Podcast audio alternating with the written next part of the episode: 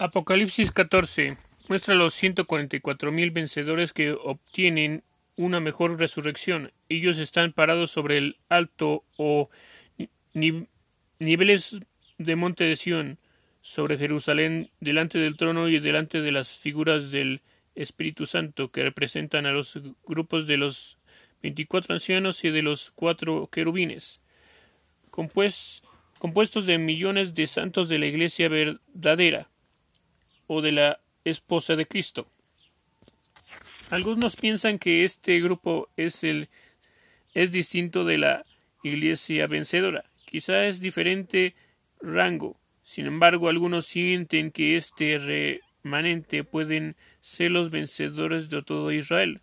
No podemos ser dogmáticos, excepto que para decir que la Biblia los muestra como vencedores. Ellos están cantando un nuevo cántico delante de la compañía del gran trono. Se dice que son las primicias, es decir, los escogidos. Nuestro Señor sumo sacerdote en alguna de esas escenas cumple la fiesta anual del Pentecostés de Israel donde el sumo sacerdote terrenal sonreía, sostenía y ofrecía a Dios los primeros frutos de la cosecha, en, la, en forma de dos panes de ofrenda mecida, lo cual probablemente figura de las primicias tanto en la iglesia como en Israel.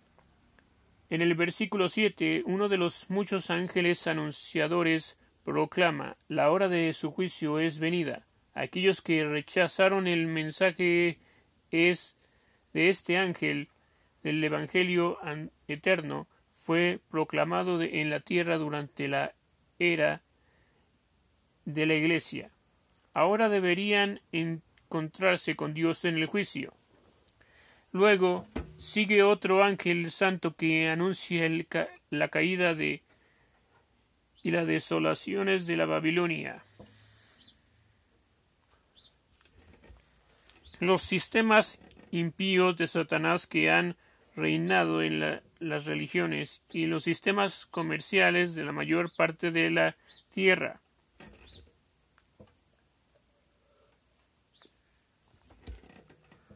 Otro ángel habla una advertencia contra los que adoran el sistema de la bestia o se identificaron con ella, ya que la ira de Dios los aguarda a causa de su adoración a la bestia y no tendrán reposo de lo que lo adoren. Después Juan evoca la paciencia, la fortaleza y del ser para resistir a esas bestias de Babilonia.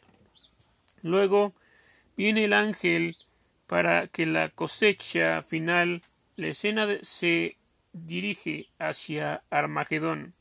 Millones de ángeles morirán. Perdón, millones de gentes, millones de gentes morirán. La sangre de millones de personas en Armagedón se derramará por un eh, espacio de 1600 estadios, cerca de 300 kilómetros. El Apocalipsis 15 y 16. Juan ve la preparación y el final derramamiento de los siete últimos juicios que purifican a la tierra de todo pecado, el remover a la última persona que rechazó a Cristo en la tierra. Todo el cielo es llamado para preservar la purificación de la tierra que sofoca toda rebelión contra Dios. Estos dos capítulos que tratan con este tema también presentan 21 cuadros de la escena del tiempo del fin. Dentro de esas siete plagas postreras está toda la ira de Dios, lo cual cumple y, perfecciona al ministerio sacerdotal de nuestro Señor, al ministrar los juicios a todos los infractores de la ley, el cumplimiento de, la, de su ministerio terrenal en cada uno de las siete fiestas anuales de Israel. En Apocalipsis 15, Juan voltea de nuevo para contemplar a la misma gran compañía de cristianos que no fueron vencedores Apocalipsis 15, 2 y 4. Juan los ve en la misma posición como en Apocalipsis 7, 15, delante del trono, salvos pero no reinando. Ellos están, no obstante, adorando a Dios con su canto de alabanza y justificación, justificándolo en sus juicios finales de limpieza sobre la tierra que deben destruir a millones de vidas humanas de los que rechazaron a Cristo, así como el Señor lo hizo con en el diluvio en los días de Noé. Después Juan contempla el templo santo abierto en el cielo y a las siete ángeles que venían recibían las siete plagas de parte de los seres vivientes o grupos de vencedores en el trono. En esta escena, la gloria de Dios llena el gran templo, y ninguno hombre puede entrar hasta los juicios purificados, hasta que los juicios purifiquen a la tierra, y todo esté en perfecta armonía de nuevo con Dios en el omnipotente Creador. Apocalipsis 16 muestra el día de fatalidad en la tierra, en el derramamiento de la iglesia. En el, Apocalipsis 16 muestra el día de fatalidad en la tierra, con el derramamiento de las plagas sobre todos los que rechazan a Cristo hasta la muerte. Años antes de en Egipto Dios envió diez plagas, las tres primeras cayeron tan en los israelitas como en los egipcios, pero las últimas siete solo sobre los egipcios. Estas plagas siguen mucho este modelo. La primera plaga cambia la marca de la bestia sobre los hombres en un terrible cáncer devorador. La segunda plaga convierte al mar en sangre como de muerto. Toda especie marítima muere. Otra figura muestra que los hombres y los barcos serán destruidos. Imagínate toda la vida marítima de los océanos que flota en la superficie para purificar su carne y alcanzará una altura de seis metros y una levantará a los barcos. En la tercera plaga todas las aguas se convertirán en sangre. El ángel en el cielo continúa justificando al sumo sacerdote nuestro Señor. Él está desagrada. Él, el ángel en el cielo continúa justificando al sacerdote nuestro Señor en esta desagradable labor. La cuarta plaga vuelve al sol en un horno enfurecido. En otro lugar dice que siete veces más caliente que lo normal. Los hombres, quemados por la gran calor, figuran blasfemando a Dios y no quisieron arrepentirse. La quinta plaga oculta toda oculta totalmente la luz y el calor del sol por la instante temperatura frío y bajo cero que se extiende sobre toda la tierra, hombres y mujeres sus lenguas por el frío en la oscuridad terrestre. La sexta plaga reúne la malvada satánica sus principales archienemigos para entrar plenamente en la fase última de su destrucción final del Oriente.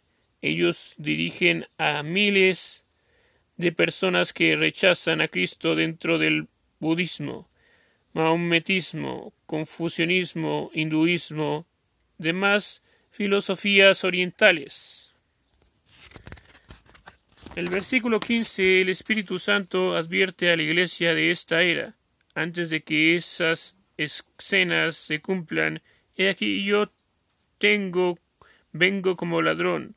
Bienaventurado el que vela y guarda sus vestiduras para que no ande desnudo y vean su vergüenza. Apocalipsis 16, 15. Cuando los guardas del templo de Israel caían dormidos, el sumo sacerdote entraba significantemente y les quitaba sus vestiduras sacerdotales para que el despertar se encontraran desnudos y avergonzados, lo cual exhorta a los cristianos para la, de, la recompensa de los vencedores. En el verso 16, Juan completa que todos los caminos llevan a Armagedón, Armagedón y a la muerte.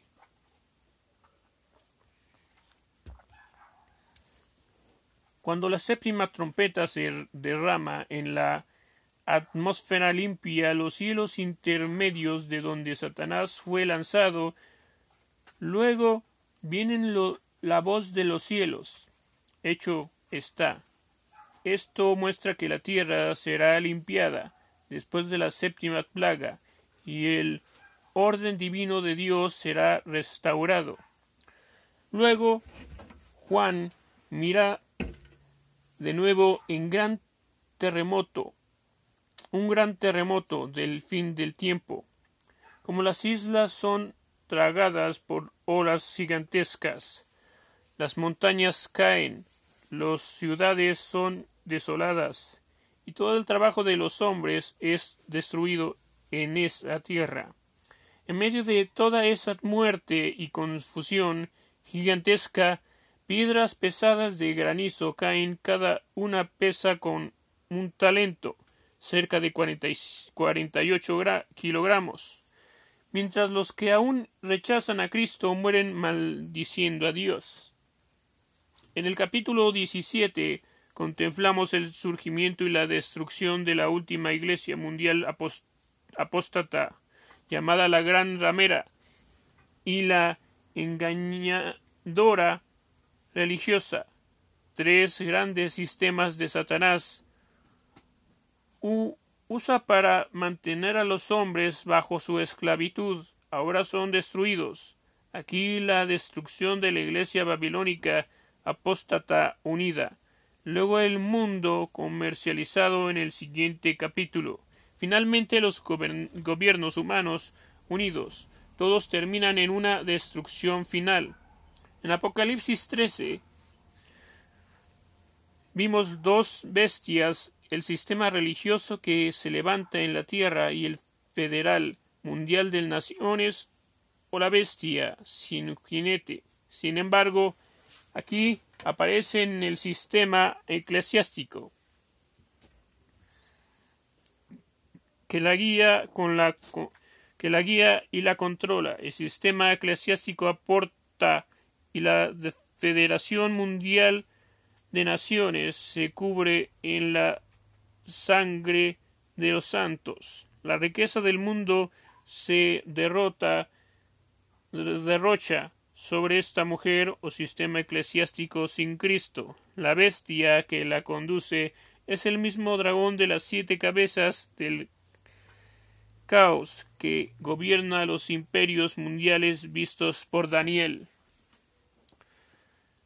En el, en el versículo 8, Juan mira las cabezas humanas que fueron cabeza de cada imperio mundial. La bestia hombre que has visto fue y no es, son siete reyes de esta bestia, los cinco son caídos, el uno es y el otro aún no es venido, y la bestia que era y no es es también el octavo, y es de entre los siete, y va a perdición. Apocalipsis 17, 8 y 10, 11.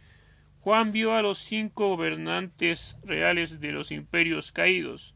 Ellos probablemente fueron Nabucodonosor, Darío, Alejandro el Grande, Antíoco Espífanes, el primer César de Roma. Estos habían caído.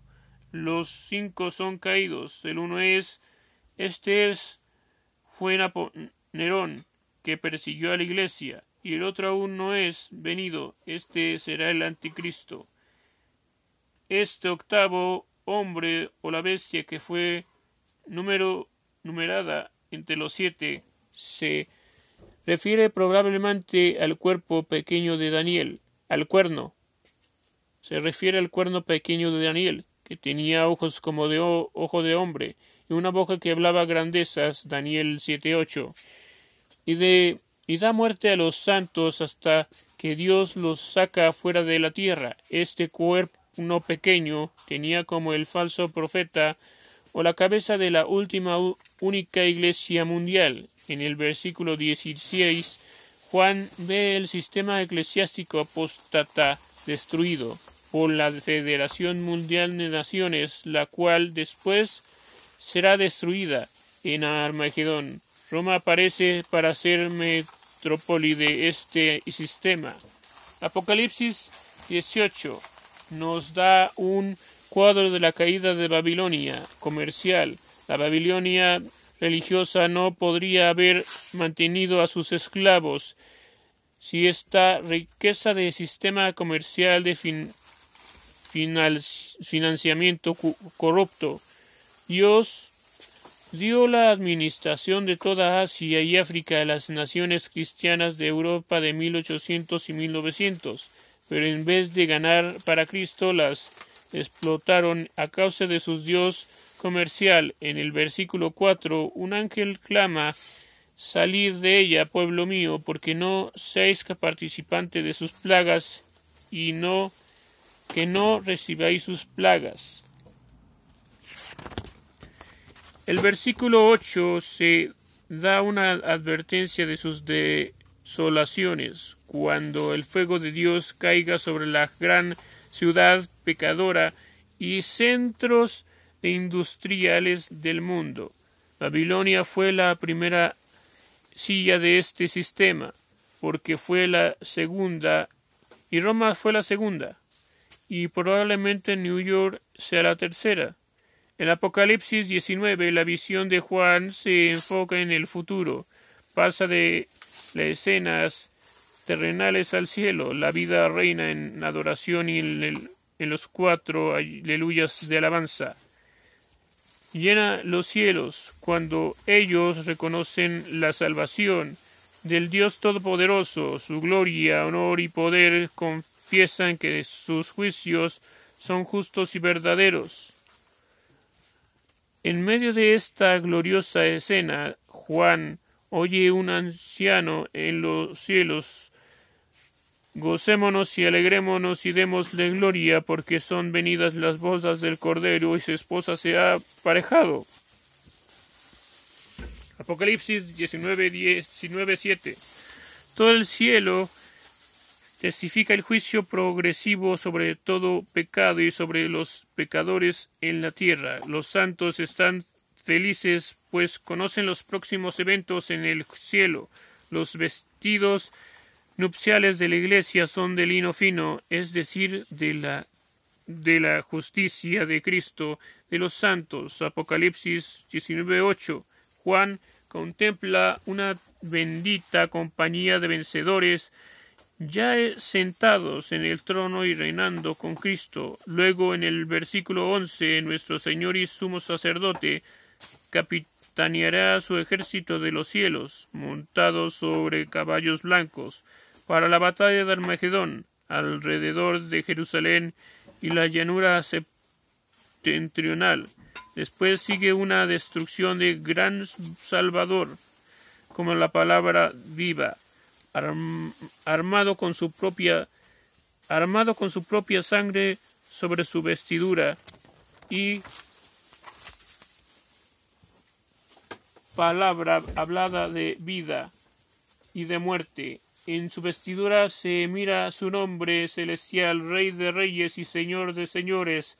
Apocalipsis 19:16. Elías vio esos caballos espirituales en el carro de fuego. Cristo el príncipe de paz, mostrando en un caballo blanco, se enfrenta a Satanás, el príncipe de las tinieblas. Resultado de esta última gran batalla en la tierra determinará a quién gobernará la tierra en el milenio.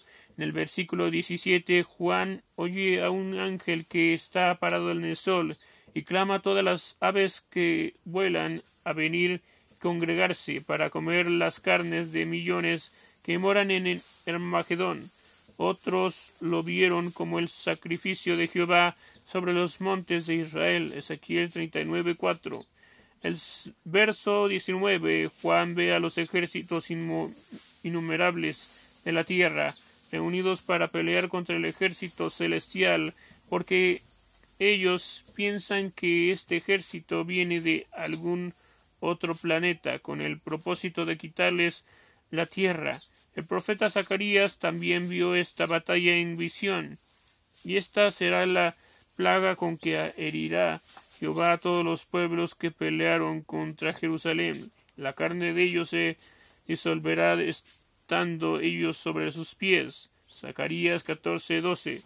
Y la bestia anticristo fue presa y con ellos el falso profeta que había hecho las señales delante de ella, en las cuales había engañado a los que tomaban la señal de la bestia y habían adorado su imagen. Estos dos fueron lanzados vivos dentro de un lago de fuego ardiendo en azufre. Apocalipsis 19:20. La destrucción de la Federación Mundial de Naciones incluye aquí. Apocalipsis 20 inicia con una visión de cómo un ángel desciende y ata a Satanás y le encierra por mil años en el abismo. Más adelante, en el versículo siete, lo vemos suelto al final del milenio, dispuesto a engañar a las personas que habitan la tierra, las cuales pueden hablarse increíble las cuales pueden haberse incrementado probablemente con la gente incivilizada que quedó. Después de Armagedón, el diablo los dirige en contra de la santa ciudad. Sin embargo, Dios manda fuego que destruye a las gentes. Satanás es arrojado al lago de fuego y azufre donde el anticristo y el falso profeta han estado vivos y sufriendo después de mil años. En el versículo cuatro, Juan observa otros tronos colocados en el cielo, ocupados por los mártires quienes murieron por su testimonio en Cristo, al igual que los cuatro grupos en el trono. Estos reinan también con su Señor mil años. Luego Juan ve una gente bendita y santa que tiene su parte y lugar en la primera resurrección, que es antes del milenio, y declara que la resurrección de los injustos para juicio será al final del milenio. En el versículo 11, la versión la versión de Juan se dirige hacia el final del milenio, para mirar a todos los muertos injustos resucitados delante de Dios para el juicio final en su gran trono blanco, ante el cual la tierra y el cielo huyen. En Juan 3:23 también el apóstol mira las dos resurrecciones de los justos e injustos. Los santos del Antiguo Testamento tienen dos frases de resurrección. Así como la Iglesia, los vencedores del Antiguo Testamento se ven como aquellos que obtienen una mejor resurrección. Mateo 27, 52 al 53.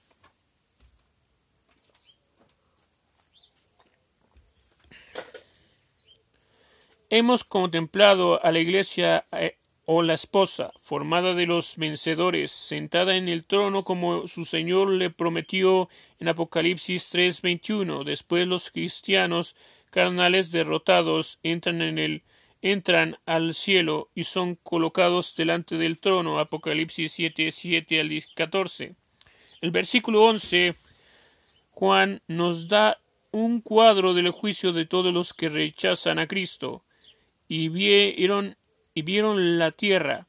Parece que hay rasgos en los incrédulos o no habrían habido causa para un juicio individual de todos aquellos individuos no generalizados, no generados. Juan observa los libros plural abiertos. Cada persona parece tener un libro de su propia vida. Cada día es una plaga, cada día es una página en este libro, cada juzgar para juzgar sus obras. Sus nombres no están en el libro del Cordero, por lo tanto decidieron su destino eterno. Fueron lanzados en el lago de fuego y azufre para siempre. Lo mismo escribió el apóstol Juan en su Evangelio para advertirnos de esto. No te maravilles de que, de que te dije os es necesario nacer otra vez. Juan 3:7 El que cree en el Hijo tiene vida, mas el que es incrédulo al Hijo no verá la vida, sino que irá sino que la ira de Dios está sobre él. Juan 3:36 En Apocalipsis 21 leemos y vi un cielo nuevo y una tierra nueva, porque el primer cielo y la primer tierra se fueron, y el mar ya no es, lo cual muestra la tercera renovación de la tierra. Lo primero renovación fue después de las desolaciones en Génesis 1, 2. La segunda renovación después del diluvio de Noé. Esta será la tercera vez que Dios restaure el paraíso en la tierra. Después de la destrucción triple sistema babilónico de Satanás que maldijo la tierra, la Iglesia se contempla en su lugar celestial al cumplir su ministerio reinante en la tierra durante el milenio. Israel también se ve en su ministerio terrenal en el milenio en Ezequiel 40, 48.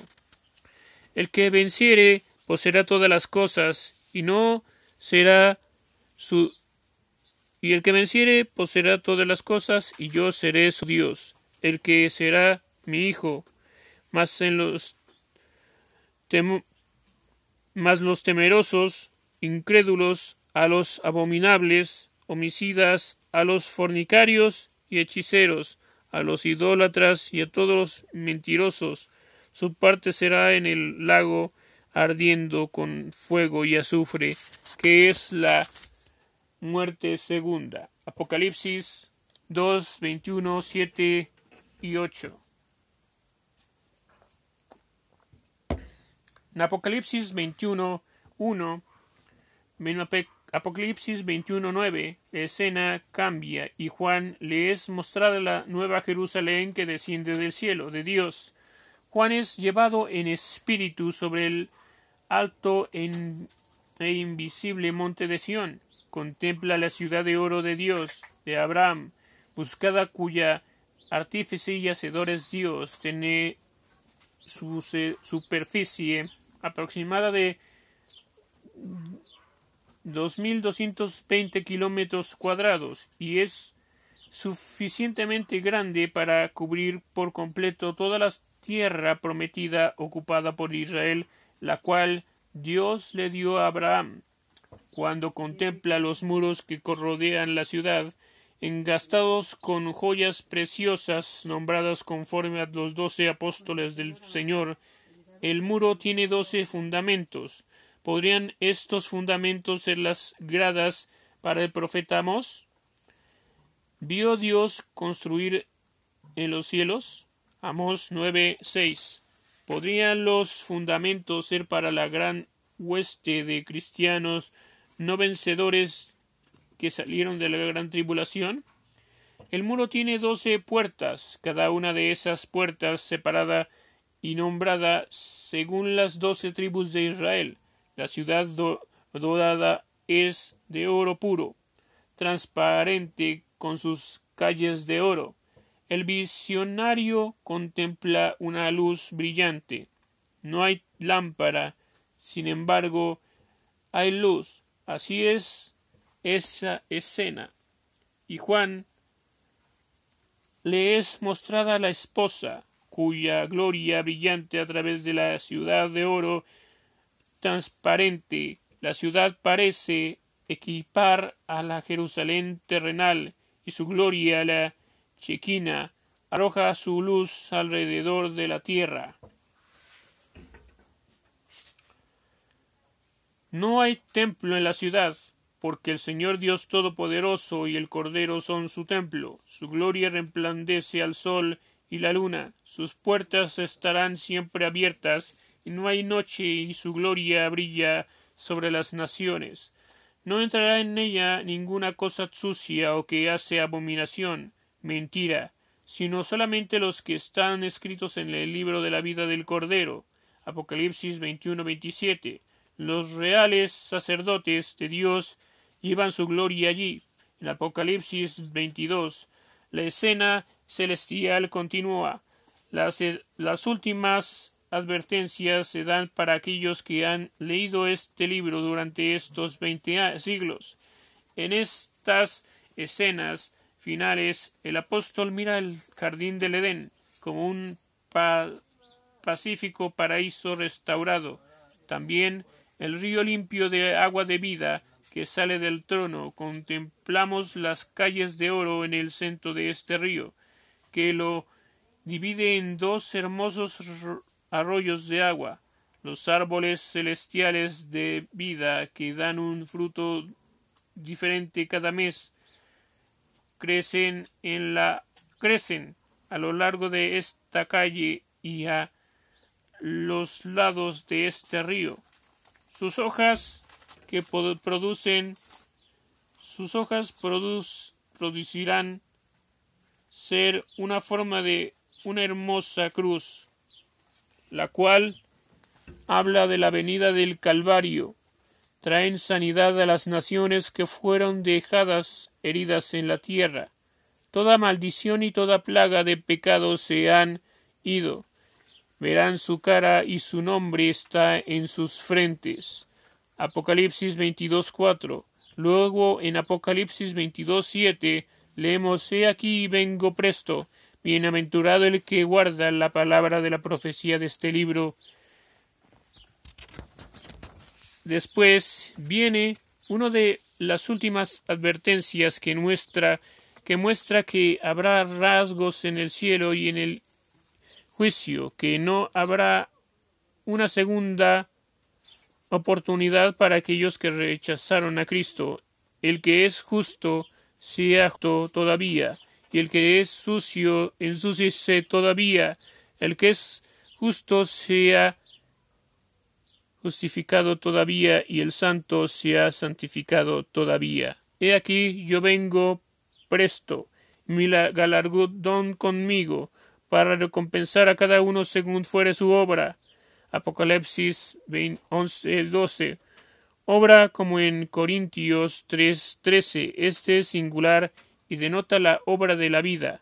Bienaventurados los que guardan sus mandamientos para que su, su potencia sea en el árbol de la vida, y que entren por las puertas de la ciudad, mas los perros estarán fuera, los hechiceros, los disolutos, los homicidas, los idólatras, y cualquiera que ama y hace maldad.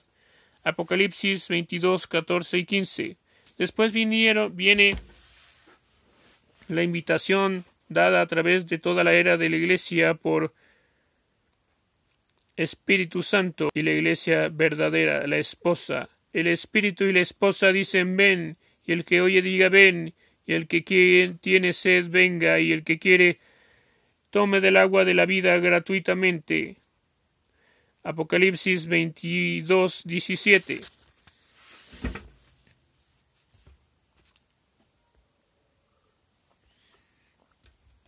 Luego viene la advertencia para aquellos que pudieran alterar el significado de esto. El último mensaje de Dios a la Iglesia, el Señor quitará de su parte recompensas del libro, como algunas otras lenguas y vertientes dicen del árbol de la vida, lo cual está en armonía con el contexto del Apocalipsis 2, 7 y 22, 2. El que da testimonio de estas cosas dice ciertamente vengo en breve. Amén. Sea así. Ven Señor Jesús. Apocalipsis 20, 20. Apocalipsis 20. A través de todo este libro, nuestro Señor Jesucristo es el tema central y viviente, como el sacerdote terrenal en las siete fiestas anuales. Nuestro gran sumo sacerdote debe juzgar al impío con, su constitucionario con la muerte. Por otro lado, sus siete pactos del Calvario traen vida al creyente. Doce figuras de la Iglesia en Apocalipsis. Estas figuras son dobles, excepto la primera. Cada figura muestra la Iglesia en general en contraste con los, las verdades, con los verdaderos que están dentro de ella.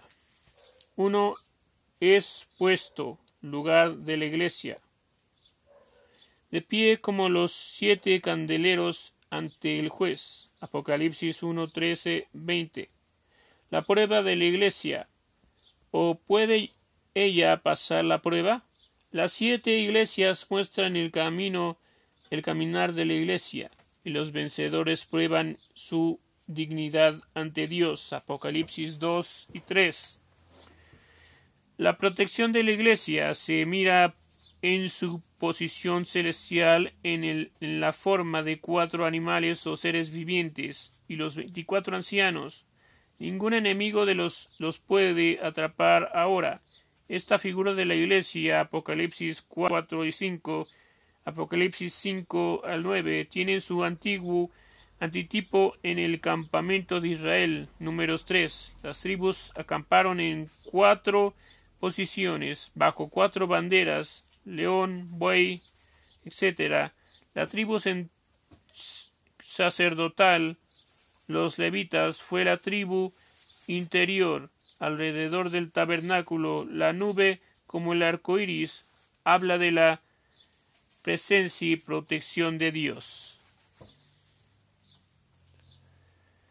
La paz de la Iglesia está representada por dos figuras en Apocalipsis 7.2. El ángel que subía del nacimiento del sol tenía el sello de Dios vivo. Véase también Apocalipsis 3.12 en su cuadro de los vencedores que son levantados.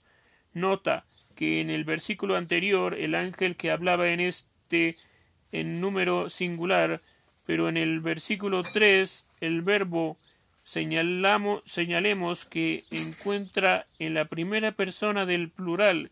Esto significa que el ángel simboliza un grupo. Mientras el ángel está dando paz al sellar el remanente de Israel, la siguiente figura, la gran compañía, está recibiendo paz. El Dios limpiará toda lágrima de los ojos de ellos. Apocalipsis 7:17. Ellos, ellos salen de la gran tribulación. El poder de la Iglesia se ve en el ángel fuerte que desciende del cielo, envuelto en una nube. Apocalipsis 10.1. No habrá mejor tiempo para manifestar el poder de la Iglesia gloriosa que cuando los vencedores regresen con Cristo, con la cabeza para gobernar la palabra ángel no siempre significa necesariamente un ángel en forma literal, sino que puede tener otro significado con un en, Apocalipsis 22, 9. Cada detalle concerniente a este ángel fuerte es verdad en cuatro en cuanto a los vencedores. La palabra nube no quiere decir una nube de lluvia, sino una que habla de todos los santos, una tan grande nube de testigos, como en Hebreos 12.1. El propósito de la Iglesia es manifestar a Cristo al cual nos llama. Vencedor, vencer al mundo, vencer la carne, vencer al diablo,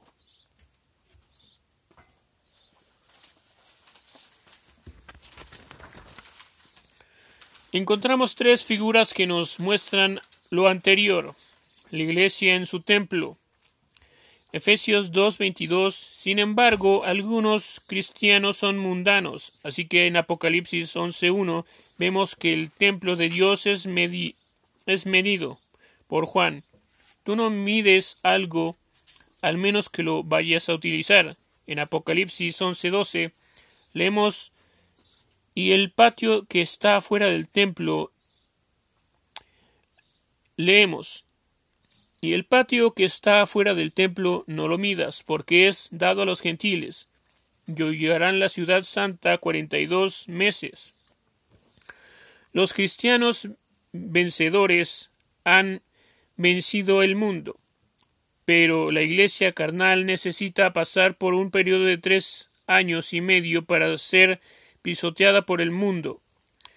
Vencer a la carne puede ser un camino, camino fácil, en comparación y un, y un camino difícil, cuando también comió del libro abierto, que le fue dulce a su paladar pero amargo a su vientre, es decir, a su carne.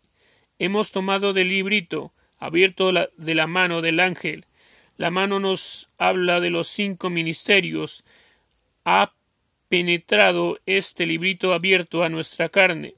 Sí, es así. Entonces podremos otra vez profetizar a muchos pueblos, gentes y lenguas y reyes. Apocalipsis 10:11. Sin embargo, ¿qué pasa en los que rechazan comer el librito abierto? De nuevo vemos una nube, es decir, una gran compañía de santos que suben con los dos testigos al final de los tres años y medio. Apocalipsis 11:12. Vencer al diablo está figurado en Apocalipsis 12 previamente. Se ha establecido que la señal de la mujer es un cuadro de la Israel y también de la Iglesia. Dios interviene para proteger del, diablo al hijo varón. Los, los vencedores, en su misericordia, el Señor da refugio a la mujer en el desierto. Este hijo varón es el que gobernará todas las naciones con vara de hierro, una promesa da, dada también a los vencedores en Apocalipsis 2.27. Y también Cristo gobierna ahí Apocalipsis 19, 15. Apocalipsis 19, 14. Los, los ejércitos de todos los santos que es que están en el cielo gana la preeminencia sobre las huestes de Satanás. El enemigo de la esposa, es decir, Babilonia, y la esposa del Cristo han buscado la gloria y el honor y el dominio sobre el mundo por años. ¿Quién es el vencedor? La esposa de Cristo, la esposa del Cordero. Apocalipsis 19 al 19, 7 al 9. Apocalipsis 21, 2 y 3. Si después contemplamos a la esposa que viene a reinar, miremos al Padre que manifiesta su gran amor sobre toda la familia y limpiará toda lágrima de los ojos de ellos. Muerte no será más, y no habrá más llanto, ni clamor, ni dolor, porque las primeras cosas pasaron, son pasadas. Apocalipsis 21:14. Israel es su tipo de la iglesia. En números 10 vemos que cuando los israelitas viajaron hacia Canaán, también dentro de Canaán el grupo menor que llevaba el tabernáculo iba primero, la mayoría venía detrás, y entre los dos grupos había un espacio. Por lo tanto, prestemos atención a las exhortaciones de Cristo y a las de Pablo, para que para estar listos cuando los santos marchen.